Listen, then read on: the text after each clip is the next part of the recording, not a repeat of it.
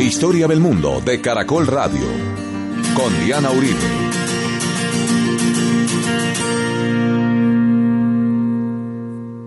Buenas.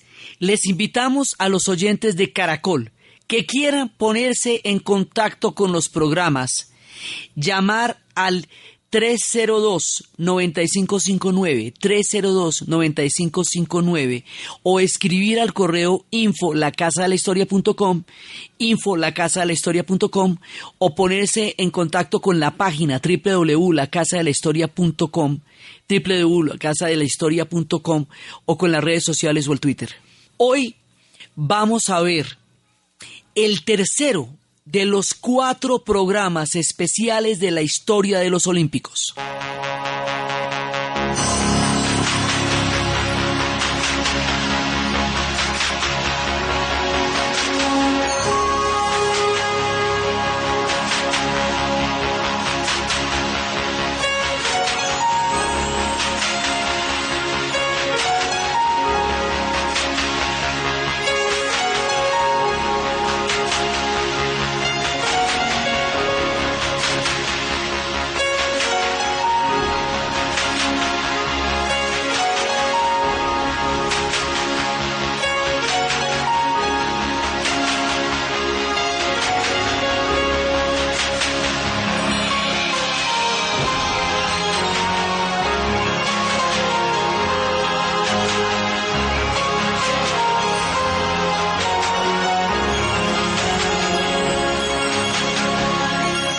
La vez pasada estábamos viendo la segunda etapa de las Olimpiadas de la era moderna y estábamos viendo la Olimpiada de Berlín y lo que eso significó como proyecto de propaganda y proyecto histórico del Tercer Reich.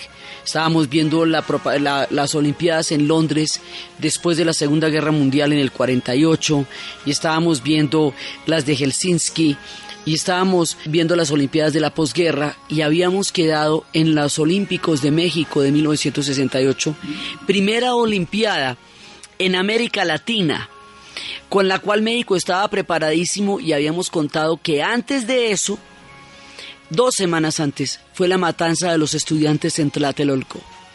Y esa matanza fue un hecho que rompió profundamente la credibilidad de México en su propio gobierno, porque la hace Gustavo Díaz Ordaz y es la que va a producir la renuncia de Octavio Paz como embajador de México, porque decía que él no podía representar a un gobierno que asesinaba a sus estudiantes. Eso fue una de las cosas más duras en esa época y sin embargo, bueno, se celebran las Olimpiadas, los mexicanos estaban preparados para los Olímpicos y otro hecho que va a llamar muchísimo la atención ahí es que en el momento de ganar la medalla de oro y la medalla de plata, dos atletas norteamericanos, Tommy Smith y John Carlos, en el momento en que están en el podio, primero se negaron a cantar bajo el himno norteamericano y segundo, de todas maneras van representando a los Estados Unidos. Segundo, una vez en el podio, van a ser el símbolo del poder negro, Black Power. Y ese símbolo del poder negro es lo que va a recorrer el mundo esa imagen. A ellos los van a echar de la Villa Olímpica inmediatamente porque eso, digamos, es un símbolo político en una Olimpiada. Pero es la época en que se está dando toda una recuperación histórica acerca del sentido de propia valía y de orgullo de los movimientos negros en los Estados Unidos.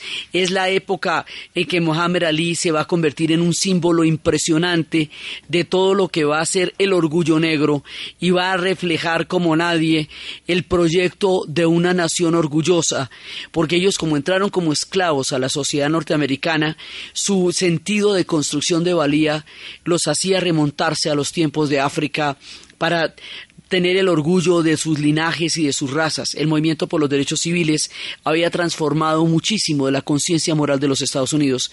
Y ahora el poder negro, que era una visión más radical, una visión de, de sentido, digamos, de construcción de propia valía, de propio orgullo y de liberarse de la esclavitud mental, como diría Omar y después, va a quedar reflejado en ese gesto de los dos atletas que van a poner el puño cerrado en alto y que recorrería el mundo.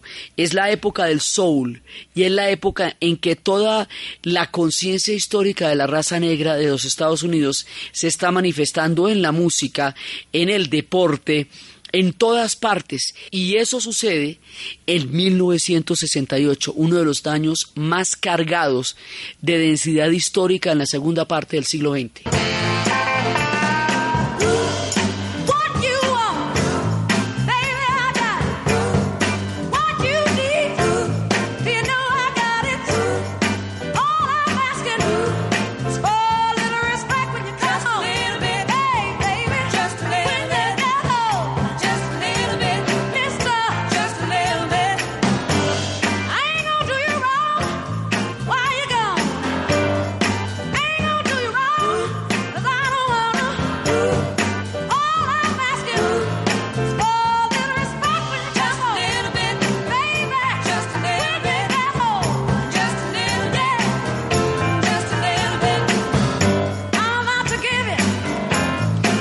Vienen las Olimpiadas de Múnich en 1972. Segunda Olimpiada para Alemania después de la de Berlín en el 36. Aquí va a ocurrir la mayor tragedia que ha sucedido alguna vez en unos Juegos Olímpicos. Algo muy grave va a pasar en esta Olimpiada que deportivamente hablando va a ser muy buena, pero que va a enfrentar uno de los capítulos más terribles de toda la historia de la supervivencia del espíritu olímpico en un intento por traspasar los límites de, de, los odios y que aquí se va a ver envuelto en una tragedia. Resulta que los palestinos después de la guerra de los seis días se fueron a vivir, pues quedaron en, Jordania, porque un pedazo de lo que Israel toma después de la guerra de los seis días es en Jordania, así que los que estaban en, en la margen de Cisjordania, así que los que estaban allá quedaron en ese país. Jordania les da el, les va a dar el asilo y les va a dar, digamos, la condición para vivir allá. Y en un momento dado va a haber un intento palestino de tomarse el poder y el rey Hussein de Jordania va a expulsar a los palestinos de Jordania. Esto va a ocurrir en septiembre. Por esa razón, surge un grupo eh, armado que se va a llamar Septiembre Negro. Y va a haber otro grupo que es el Frente de la Liberación del Pueblo de Palestina, porque es la época más aguda del conflicto entre Israel y Palestina. Estos dos grupos coordenados planean un ataque a la Villa Olímpica en Múnich cuando Alemania quería demostrar el, digamos, el éxito del modelo, llegan directamente donde está la delegación de Israel. Y si no es porque el, pesista logra, logra alertar a los demás, eh, muchísima más gente hubiera, hubiera estado involucrada en lo que pasó. Entonces van a secuestrar nueve atletas, dos atletas mueren solamente en la entrada y esto se va a volver una situación en la cual ellos piden la liberación de presos que estaban en Alemania y que está en las cárceles de Alemania y en las cárceles de Israel. Esto va a generar un conflicto internacional, pues se pueden imaginar ustedes con todo lo que les he contado el espíritu olímpico, la gravedad del conflicto que esto va a generar. Entonces van a secuestrar los nueve atletas israelíes y a cambio de ellos van a pedir una liberación de presos políticos. Y le toca la intermediación a Willy Brandt, canciller alemán en ese momento. Golda Meir pide permiso para intervenir, pero no le dan el permiso para intervenir. Entonces, lo que, van a hacer es lo siguiente. Van a hacer una operación de crear un aeropuerto falso para, digamos, para eh, eh, simular una, una simular que ellos están huyendo y darles los aviones que habían pedido. Pero ese aeropuerto es falso y en la parte de arriba hay francotiradores. O sea, hay una operación de simulación para responder al chantaje olímpico. Eso es básicamente lo que va a pasar y, y eso es lo que intentan hacer, digamos, en acuerdo también con, con Golda. Y en ese momento algo sale mal alguien se da cuenta del grupo de los del grupo que tiene secuestrados a los atletas y empiezan a disparar unos y otros. Y en el tiroteo mueren los atletas y mueren cuatro integrantes del grupo de Septiembre Negro y se cubre de sangre y de vergüenza y de horror y de tragedia la Villa Olímpica, digamos las Olimpiadas, esto ya va a suceder en el aeropuerto, pero las Olimpiadas se ven manchadas como nunca antes por un hecho que viola todas las normas de lo que significa eh, el espíritu olímpico y es trasladar un problema de grandes envergaduras políticas directamente a las atletas que no tienen nada que ver, los, los atletas son simplemente deportistas como cualquier otra persona. Pero resulta que después de eso van a planear una operación que se llama Espada de Gedeón. Y esa operación va a ser la venganza contra cada uno de los integrantes que estuvieron involucrados en este asalto. Y esa venganza va a ser terrible y los van a matar uno por uno hasta que los acaben a todos. Y esto digamos es dentro de ese ciclo de venganzas eh, hasta ahora inacabado que rodea trágicamente al conflicto entre Palestina e Israel. Este es uno de los episodios más bravos. La Operación Espada de Gedeón la hace la Mossad con autorización de Golda Meir y va a ser una operación de venganza, de ejecuciones sumarias de toda la gente que estuvo acá. Y los atletas mueren nueve atletas, cinco integrantes del grupo Septiembre Negro, y la liberación iba a ser rumbo al Cairo, que acudía como un territorio donde se podían liberar los atletas. Y esto fue una tragedia de grandes proporciones que mancha la memoria de unas Olimpiadas que deportivamente hablando fueron muy buenas pero que se vieron enlutadas por esta tragedia, por esta, eh, por estos sucesos absolutamente desgarradores y terribles.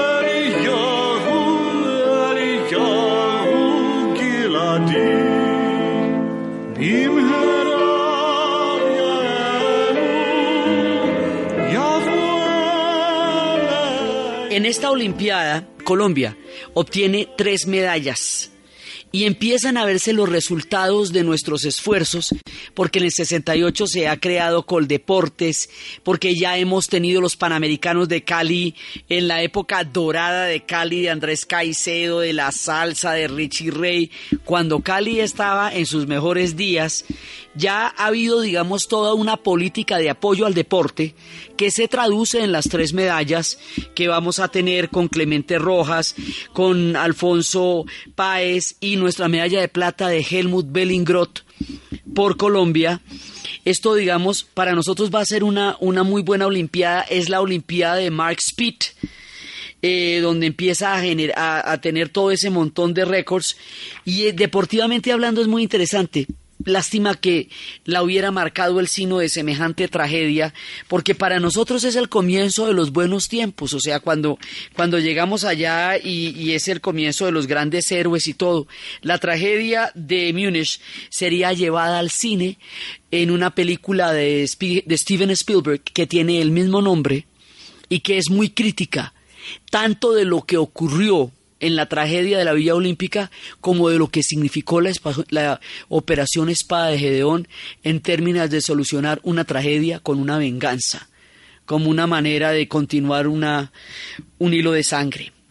Entonces, las Olimpiadas modernas 1968, Múnich 1972, Montreal 1976, Moscú 1980, Los Ángeles 1984, Seúl 1988, Barcelona 1992, Atlanta 1996, Sydney 2000, Atenas 2004, Beijing 2008, Londres 2014 y ahora Río 2016. Entonces, como eso es un jurgo de tiempo, vamos a ir contando algunos rasgos generales de lo que fueron pasando en las diferentes épocas. Cuando la Olimpiada va a ser en Montreal, en Montreal va a pasar una cosa muy importante. Montreal empieza a llamar la atención sobre el hecho de que la República Popular China no pueda participar en las Olimpiadas, sino que en su, eh, en su defecto participe la pequeña República de Taiwán porque acuérdense que cuando estalla la revolución china, van a desconocer, o sea, Occidente, los Estados Unidos y todo eso van a desconocer a la gran República Popular China de Mao Zedong y van a reconocer a la China Taiwán de Chiang Kai-shek y esa, la China nacionalista, y van a tener en cuenta como si solo la pequeña China existiera y como si la otra no. Entonces Montreal dice, ya no son horas de seguir ignorando la realidad histórica de la Gran China. China, a su vez, para poder lograr aproximarse a la participación olímpica, va a desarrollar una cosa que se llama la diplomacia del ping-pong. Y es jugar ping-pong con todo el mundo por todas partes hasta que se vayan acercando. En su tiempo, en la antigüedad, habían desarrollado la diplomacia de la seda, que era casar a sus hermosas princesas con los hijos de los dueños de, los jefes de las tribus para que la siguiente generación se pudiera chinizar. Ellos encuentran su manerita cuando la cosa está áspera y, finalmente cuando ellos participen en una olimpiada van a lograr que el ping-pong sea un deporte olímpico y se les ve duros, duros. Esto es muy importante porque hoy por hoy la China es la que manda la parada, o sea, está ganando todo. Entonces, por eso es tan importante ver cómo hicieron ellos para entrar con los vetos políticos de la Guerra Fría. Y eso fue lo que pasó, digamos, en la una, una parte de las muchas cosas que pasaron en la, en la Olimpiada de Montreal. En la Olimpiada de Montreal va a ocurrir una cosa increíble. Por primera vez, una muchacha, una chica, de 14 años va a desafiar las computadoras y va a encontrar la perfección olímpica. Nadia Comaneci, de Rumania, va a sacar un puntaje absoluto de 10 en la modalidad de gimnasia olímpica. Se va a convertir en un ícono del olimpismo mundial y la van a llamar la novia de Montreal va a ser el momento en que ella va a deslumbrar al mundo con lo que va pasando. Los temas políticos siguen siendo muy complicados.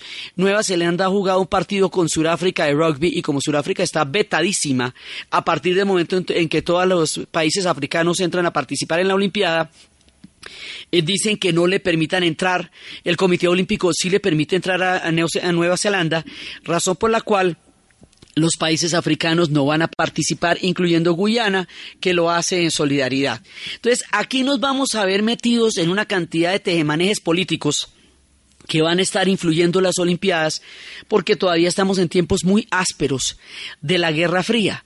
Cuando le toque la siguiente eh, Olimpiada a Moscú, en 1980 y vayan a tener la mascota más recordada de todos los olímpicos, el osito Misha, que ese sí lo recordamos siempre, de las mascotas que quedaron en el imaginario colectivo, fue el tierno oso de Moscú. En 1979, Moscú ha invadido Afganistán. Y esta invasión brutal de Afganistán va a ser motivo para que los Estados Unidos vete su participación en esa Olimpiada y una vez más se politiza con los vientos de la Guerra Fría.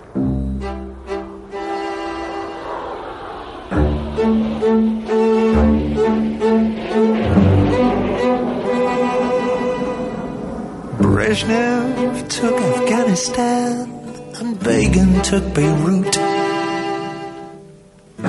Galtieri took the Union Jack. And Maggie, over lunch one day, took a cruiser with all hands, apparently to make him give it back.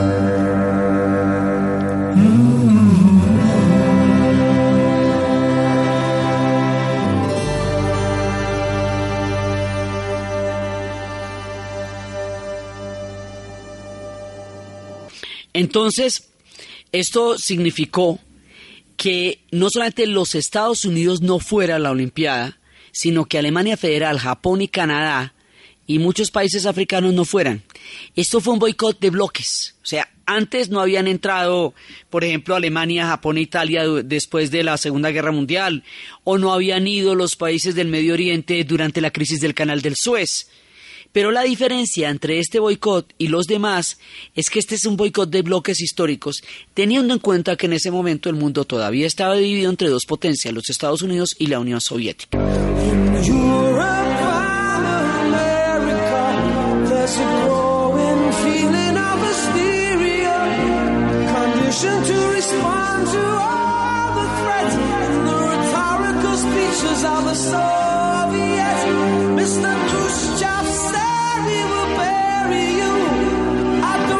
Subscribe to this point of view.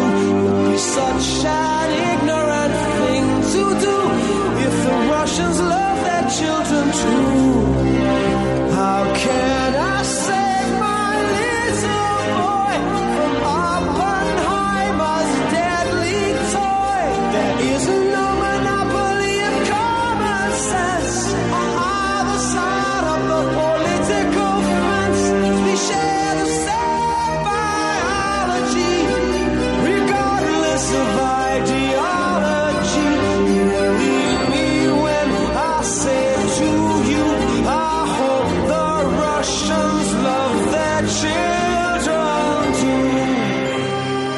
Vamos con una pausa en Historia del Mundo y luego regresamos después de un corte comercial. Apetifor, producto natural. Apetifor mejora tu apetito. Apetifor mejora el apetito en niños y adultos. Calidad Natural Freshly. En productos naturales la primera opción.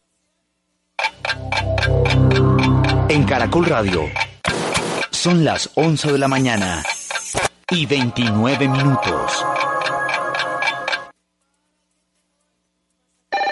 Punto naturista. Gracias. Tiene Digestar Jalea con acción laxante, suave, blanda y placentera de Laboratorios Natural Freshly. Sí, señora. Tenemos la línea Natural Freshly. Digestar cápsulas forte y Digestar fibra. Para otras afecciones, Apetifor. Venas Full, Gasof y Finacid. Y Freshly Pausia cápsulas y Fibofor fibra con probióticos. Naturalmente. Natural Freshly. Tratamientos científicos con productos naturales. En productos naturales, la primera opción. Con el sello del Instituto Farmacológico Botánico.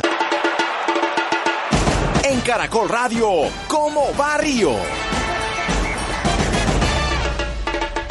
La maratón masculina con victoria africana en el 1-2 cerró las pruebas del atletismo en los Juegos Olímpicos de Río. El keniata Eliud Kipchoge con 2 horas 8 minutos 44 segundos se llevó la medalla de oro. A 1.10 ingresó el etíope Fejisa Lilesa y a 1.21 el estadounidense Galen Rupp. Los colombianos Andrés Ruiz Malaver, casilla 78 a 13.25, el mejor de los nuestros. Es algo indescriptible, es algo muy bonito, es algo único poder haber compartido con los mejores atletas del mundo en especial con, con Diego y con, con Gerard, que son atletas que admiro mucho, que respeto mucho, que tienen un talento enorme y las circunstancias se dieron para poder ser el mejor colombiano. Por Colombia también terminaron la maratón olímpica masculina Gerard Giraldo y Diego Colorado del equipo Atletas con Porvenir. Giraldo casilla 88 a 15.04 y Colorado 125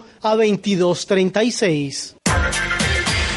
El ciclista belga Mersman se impuso en la segunda etapa de la Vuelta a España, donde Jonathan Restrepo fue el mejor colombiano, ingresando en la octava posición. Esteban Chávez arribó 34, mientras que Nairo Quintana fue puesto 39, todos con el mismo tiempo del vencedor. La general la domina el polaco Kwiatkowski. Valverde y Froome son tercero y cuarto respectivamente. Nairo Quintana es séptimo, todos con el mismo tiempo, mientras que Esteban Chávez, casilla 15, con un retraso de 6 segundos. En aniversario, Comodísimos te invita a disfrutar de las ofertas del 5 al 21 de agosto. ¿Y usted cómo durmió anoche? Colchones Comodísimos. En la Fundación Universitaria Juan de Castellanos somos una familia en donde te diviertes, aprendes valores, haces amigos, investigas, emprendes y estudias lo que tú quieres. Carrera 11, número 1144 en Tunja. PBX 742-2944. www.jdc.edu.co. Fundación Universitaria Juan de Castellanos. Tu familia en Tunja. Buenos días, mi nombre es María José Rocha y hoy voy a ser su piloto. Disfruten del viaje. Y en otras noticias, emprendedores colombianos son el ejemplo de millones de jóvenes en toda Latinoamérica. Mientras los alimentas, asegura su futuro. La leche materna y una alimentación adecuada favorecen el desarrollo integral de los niños y niñas colombianos. Que la nutrición y tu amor estén siempre con ellos. Un mensaje de la estrategia de cero a siempre. Todos por un nuevo país. Paz, equidad, educación. Apoya Caracol Social. Este domingo a las 8 de la noche en el Club de Lectura de Caracol Radio, la investigadora Aura Inés Aguilar nos habla sobre la lectura como herramienta de transformación social y cómo incrementar el hábito de la misma. Cómo se adquiere el hábito de la lectura y cómo eso se vuelve a volver trascendente. Entonces esa importancia tiene que también pasar por un aspecto democrático, el por qué tiene que, tenemos que acercar la lectura a las personas que han estado en desventaja social en relación al resto. Club de Lectura. Dirige Norberto Vallejo. Y no se le olvide que cuando uno lee un libro no vuelve a ser el mismo. Caracol Radio. Más compañía.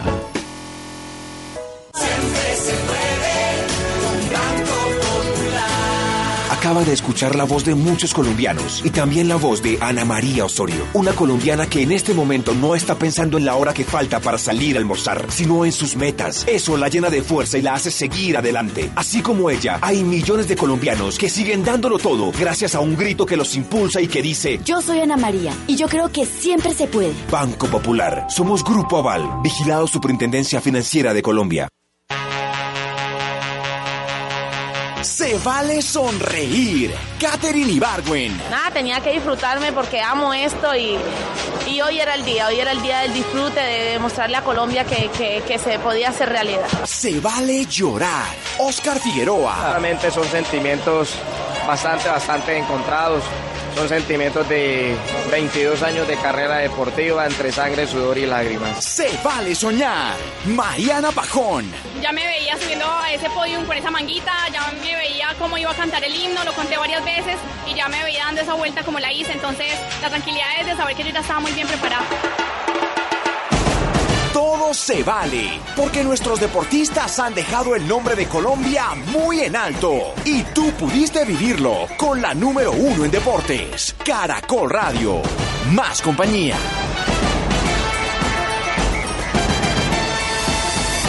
En aniversario, Comodísimos te invita a disfrutar de las ofertas del 5 al 21 de agosto. ¿Y usted cómo durmió anoche? Colchones comodísimos.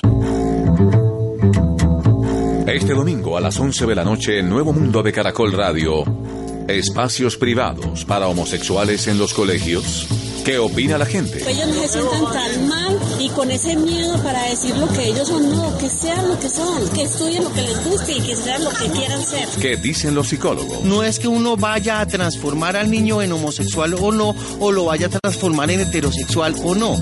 Nosotros simplemente abordamos el tema, explicamos cómo se da y damos un apoyo con respecto sobre todo a los impactos sociales que esa conducta puede tener. Hablan los activistas. En ningún momento esta norma propende por cambiarle ni la orientación sexual ni la identidad de género, sino que lo que se trata es de generar unos ambientes escolares donde las personas se puedan desarrollar conforme al paso del tiempo en la identidad de género y la orientación sexual, pues que obviamente quieran. Nuevo Mundo, periodismo joven con sentido social.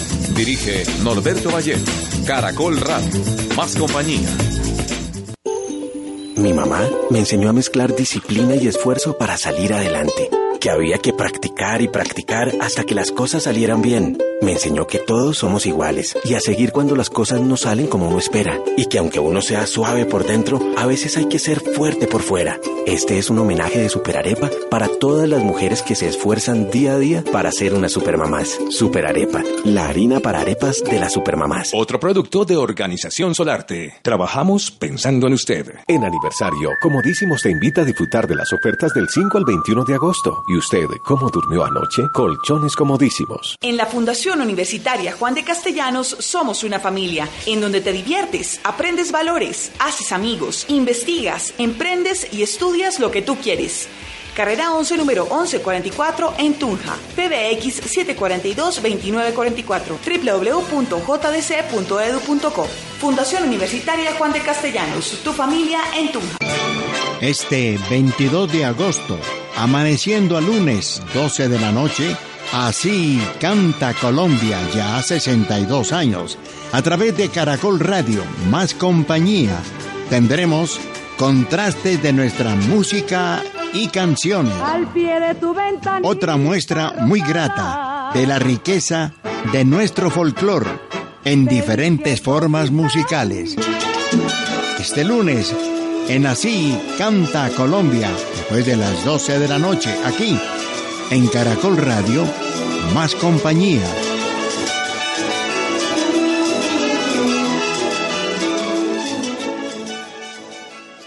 Buenos días, mi nombre es María José Rocha y hoy voy a ser su piloto. Disfruten del viaje. Y en otras noticias, emprendedores colombianos son el ejemplo de millones de jóvenes en toda Latinoamérica. Mientras los alimentas, asegura su futuro. La leche materna y una alimentación adecuada favorecen el desarrollo integral de los niños y niñas colombianos. Que la nutrición y tu amor estén siempre con ellos. Un mensaje de la estrategia de cero a siempre. Todos por un nuevo país. Paz, equidad, educación. Apoya Caracol Social. Mi mamá me enseñó a mezclar disciplina y esfuerzo para salir adelante que había que practicar y practicar hasta que las cosas salieran bien. Me enseñó que todos somos iguales y a seguir cuando las cosas no salen como uno espera. Y que aunque uno sea suave por dentro, a veces hay que ser fuerte por fuera. Este es un homenaje de Superarepa para todas las mujeres que se esfuerzan día a día para ser unas supermamás. Superarepa, la harina para arepas de las supermamás. Otro producto de Organización Solarte. Trabajamos pensando en usted. Historia del mundo. Diana Uribe.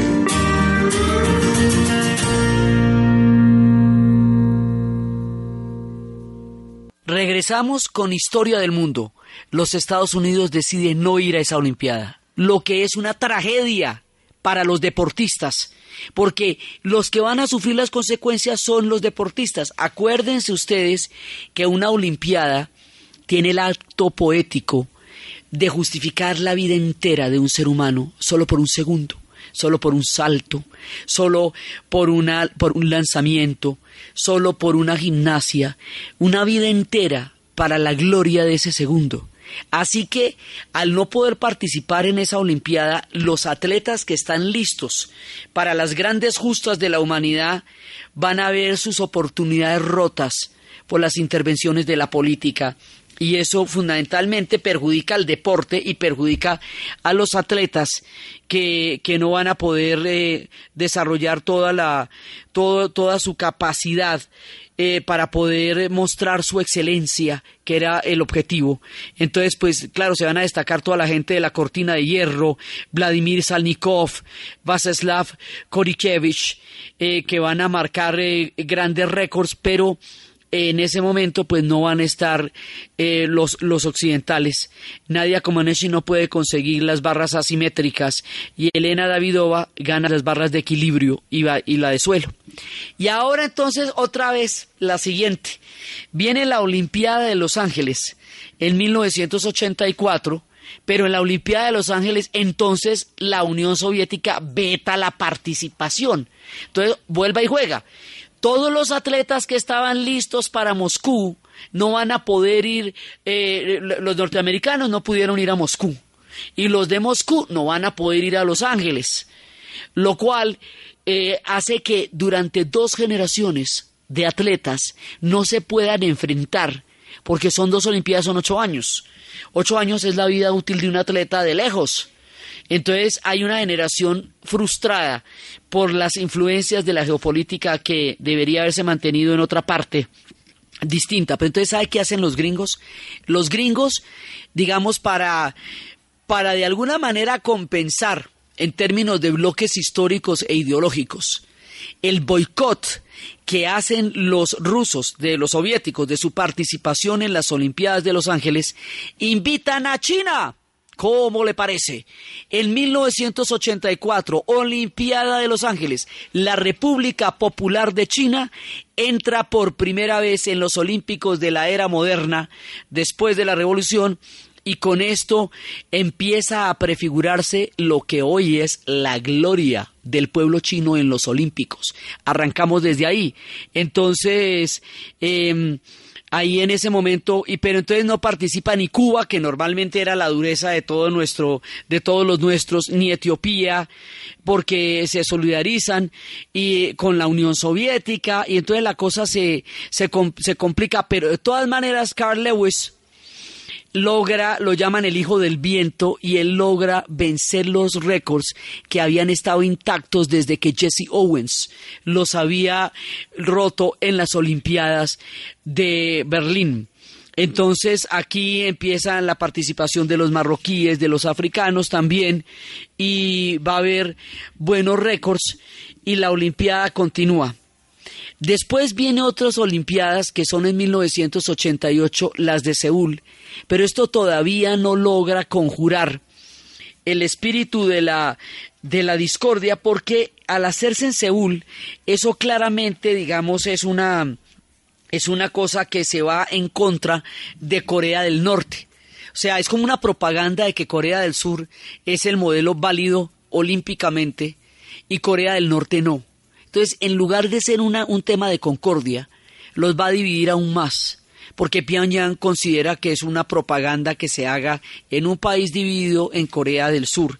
Entonces se van a poner un poco como aburridos y, y pues, seguramente, seguramente si lo hubieran hecho en Pyongyang hubiera tenido otra connotación. Pero aquí, de todas maneras, participan la Unión Soviética, la Alemania Democrática, eh, digamos, el otro bloque que había que había gobernado, que había estado durante, durante los últimos dos boicots, sí va a estar acá. Carl Lewis continúa en su dureza. La, atleta norteamericana Florence Griffith se vuelve la figura de los 100 y de los 200 metros. empiezan las sospechas de de doping de hace rato que estamos empezando con el tema del doping y ella va a morir a los 39 años. Aquí se incluyen deportes como el taekwondo, eh, que va a, haber eh, va a haber una exhibición en Seúl. Y después viene la Olimpiada, la más chévere, la más bacana de todas. La Olimpiada de Barcelona 1992. ¿Por qué decimos que es la más bacana? Porque todo el mundo se pone de acuerdo para la foto, que es de lo que se tratan los Olímpicos. Esta Olimpiada ya no la boicotea nadie. Ha caído el muro de Berlín. Alemania se ha reunificado. Suráfrica por primera vez va a participar en las Olimpiadas de Barcelona porque Mandela ha salido de la cárcel y ha caído el apartheid y por primera vez una delegación surafricana de blancos y de negros van a participar eh, eh, juntos van a desfilar juntos en Barcelona. Este es el momento en que llegan todos, todos. Ahí no va a boicotear nadie, nadie va a estar en contra de Barcelona. Ellos pueden hacer su discurso en catalán como una manera de reivindicar la, un idioma prohibido durante toda la era del franquismo. Y ahí todavía participa Yugoslavia y Bosnia-Herzegovina poco tiempo antes de la Gran Guerra eh, son las épocas de Michael Jordan, de Magic Johnson. Son épocas, digamos, en que, en que hay una concordia. Lituania, Letonia y Estonia participan eh, por separado, digamos, de la URSS, que está en sus últimos días. Y es cuando Jimena Restrepo se gana la medalla de bronce en atletismo. Esas van a ser unas Olimpiadas chéveres, chéveres, chéveres, porque, porque todo el mundo está de acuerdo y la concordia que tanto quería el, varón de Coubertin se cumple en Barcelona con todo el amor y con todo el espíritu olímpico en plena, digamos, en pleno esplendor.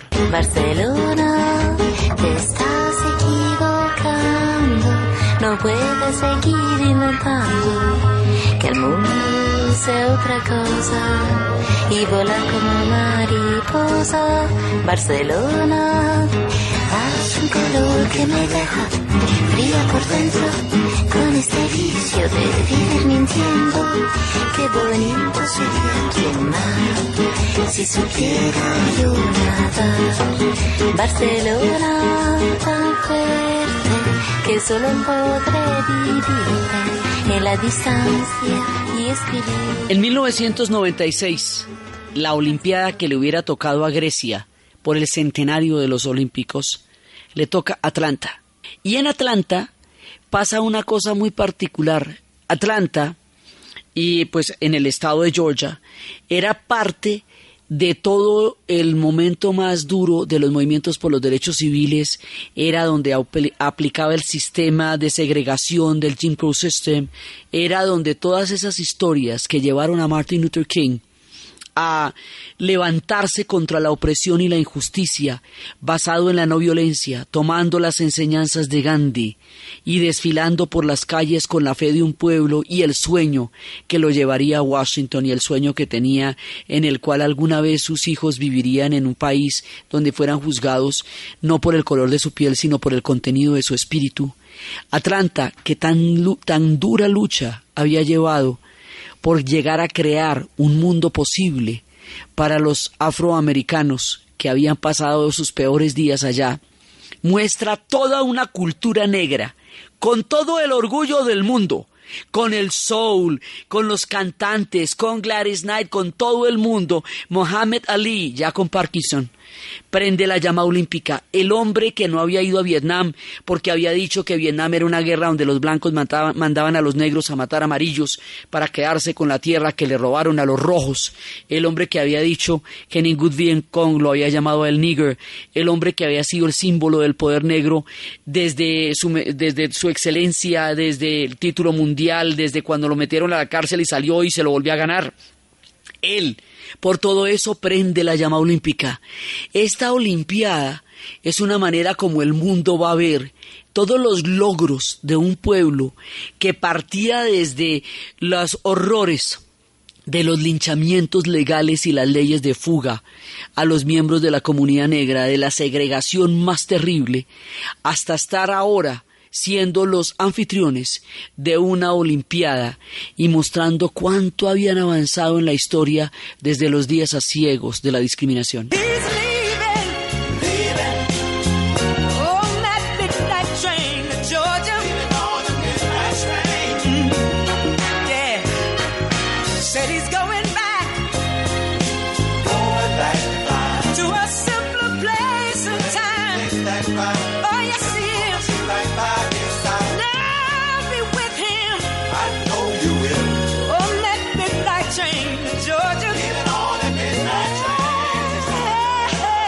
La capital del estado de Georgia, haría una Olimpiada con todos los hierros. Va a pasar una cosa complicadísima ahí. Va a haber una bomba que va a matar a dos personas y que nunca se supo quién la puso en la segunda eh, semana de la Olimpiada, pero digamos, la cosa no pasó a mayores, pero esto ocurrió.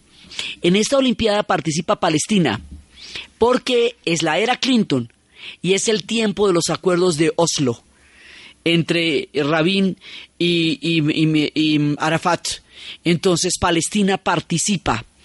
Eh, Corea del Norte, Burundi también va a participar. Y pues Mohamed Ali de la llama el, el mejor deportista, considerado uno de los mejores deportistas de todo el siglo. Y allá está el Dream Team. Y está la época pues de los grandes del básquetbol. Y este el tiempo de Miguel Indurain y de Abraham Molano en la contrarreloj ese y se destaca pues Magic Johnson. Y ahí va a haber em, va a haber fútbol va a haber eh, una gran cantidad de, de, nuevos deportes y fue una aparición de, de los atletas de altísimo rendimiento del básquetbol norteamericano que son los que van a integrar el Dream Team. Después de Atlanta viene Sydney en el cambio del milenio en el año 2000, cuando empieza el siglo XXI, en el momento, digamos, en que el mundo está pendiente. Para esa época, los aborígenes australianos, que fueron raptados sus hijos durante la primera década del siglo XX, los hijos de los aborígenes australianos, fueron raptados por los blancos, robados de, de los brazos de sus padres, porque consideraban que los aborígenes australianos no tenían un modo de vida que fuera digno para criar a sus propios hijos. La mayoría de estos niños terminaron siendo abusados sexualmente o, sometidos a la servidumbre. El rapto de esta generación perdida, que se llaman, más o menos se calcula que fueron cien mil niños, rompe profundamente la cultura aborigen que hoy día resiente profundamente lo que pasó porque es una tragedia demográfica enorme y un crimen histórico terrible. Entonces ellos le piden al gobierno y le piden a los blancos que se disculpen por haber hecho eso. Y los blancos no se disculpan porque dicen que no tenían mala intención al haberlo hecho, que es un acto, digamos, de cinismo, y no se disculpan y no se disculpan. Entonces, la atención puesta sobre Sydney en el cambio del milenio se vuelve una ocasión para que los aborígenes australianos pongan ante el mundo de manifiesto todo lo que ellos necesitan que se reconozca, teniendo en cuenta la historia tan trágica que van a tener ellos. Pero no les van a pedir perdón, ese perdón va a venir solamente hasta hace dos años. E, sin embargo, simbólicamente, Kathy Friedman, una chica aborigen, prende la llama olímpica. Cuando todo el mundo está mirando a Sydney, el grupo australiano Midnight Oil es el encargado de tocar la música, de tocar el concierto de apertura. Cuando aparecen ellos, las cámaras del planeta, el cambio del milenio, todo el mundo mirándolos, en ese momento se abren la camisa y debajo de la camisa que tienen hay una camiseta con la palabra sorry, que significa lo siento.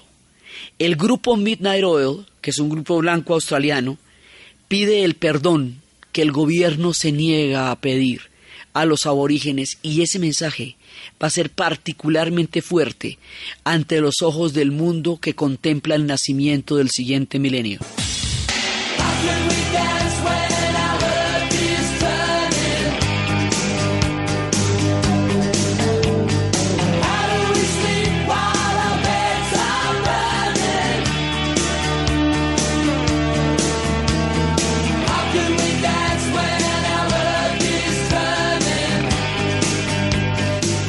En esta Olimpiada, María Isabel Urrutia logra nuestra primera medalla de oro, coronándonos de muchísimo orgullo. María Isabel Urrutia en las Olimpiadas de Sydney la va a ganar en la modalidad de pesas. Soraya Jiménez gana por México también. Eh, la participación de las mujeres es muy fuerte en esta Olimpiada. Marion Jones también se va a destacar por tres medallas de oro y dos de bronce es un momento muy, muy importante en, la, en, en todas las justas olímpicas, esta, esta Olimpiada del nuevo milenio. Van a participar 10.651 atletas y el 40% de la participación va a ser femenina. O sea, las mujeres poco a poco, que empezaron por primera vez en la Olimpiada de 1900, que ya van a tener una presencia sustancial en la Olimpiada del 48 en Londres después de la Segunda Guerra Mundial, ahora participan por primera vez de una manera masiva, realmente importante, en las Olimpiadas del de Sydney cuando cambia el milenio. Y después le va a tocar el turno a Grecia. Y Grecia va a ser las Olimpiadas del 2004, primeras Olimpiadas después del 11 de septiembre primeras Olimpiadas después de la era, eh, del comienzo de la era antiterrorista, razón por la cual las medidas de seguridad van a ser extremas, sobre todo después de, lo de Atlanta y todo, y en la era antiterrorista, pues son, van a ser extremas, y los griegos van a intentar con todo sacar adelante unos olímpicos que 15 días antes todavía no estaban seguros que estuvieran en condiciones de celebrar, que tocó parar el país para hacerlo. Bjork tocó en la inauguración de los Olímpicos de Atenas.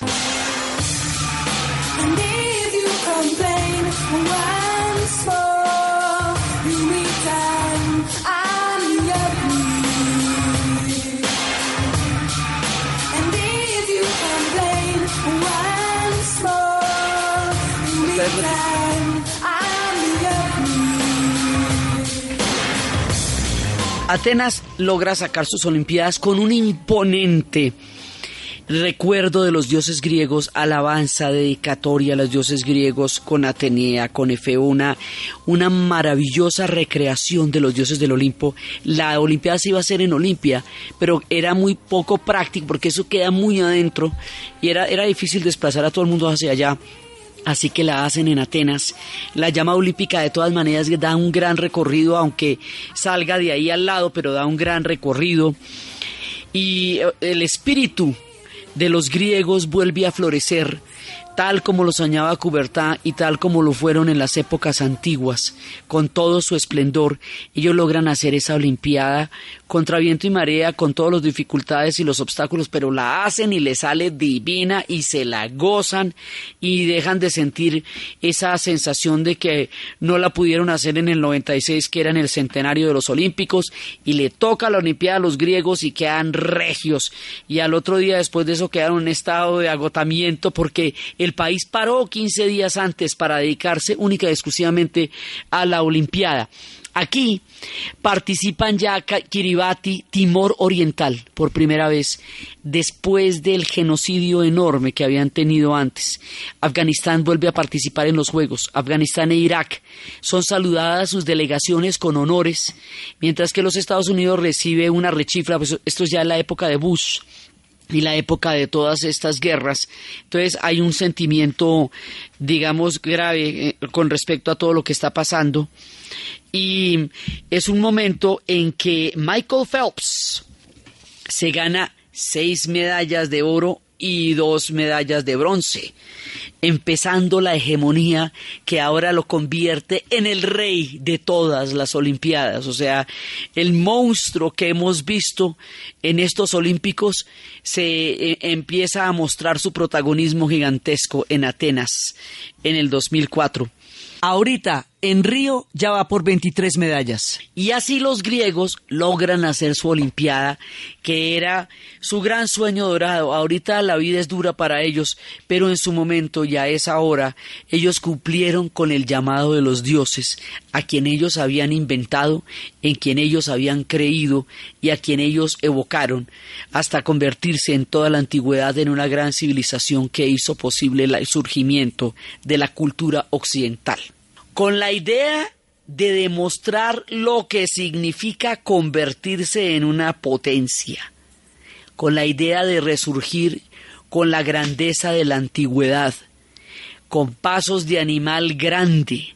Las siguientes Olimpiadas, las del 2008, son en Beijing y serán tan fastuosas, tan magníficas, tan impresionantes, que las Olimpiadas de Beijing las de Londres y las de Río, con los resultados finales de todo lo que haya pasado y toda la gloria del esplendor de la época de oro que estamos viviendo los colombianos en los Olímpicos, es lo que vamos a ver en el siguiente y último programa de la serie de los Olímpicos, cuando ya tengamos todos los resultados y el final y la clausura. Entonces, desde los espacios de las grandes justas de los Olímpicos, de los grandes temas geopolíticos, de las tragedias de Múnich, de la concordia de las Olimpiadas en Australia, de la épica de los griegos, de todo lo que pasa en el mundo al margen de una Olimpiada y con el espíritu olímpico, y de cómo el espíritu olímpico abre las compuertas de lo mejor de la espiritualidad y de la especie humana en la narración de Ana Uribe, en la producción Edwin Acosta y para ustedes feliz fin de semana en el gran tiempo de los Olímpicos. Historia del mundo de Caracol Radio con Diana Uribe.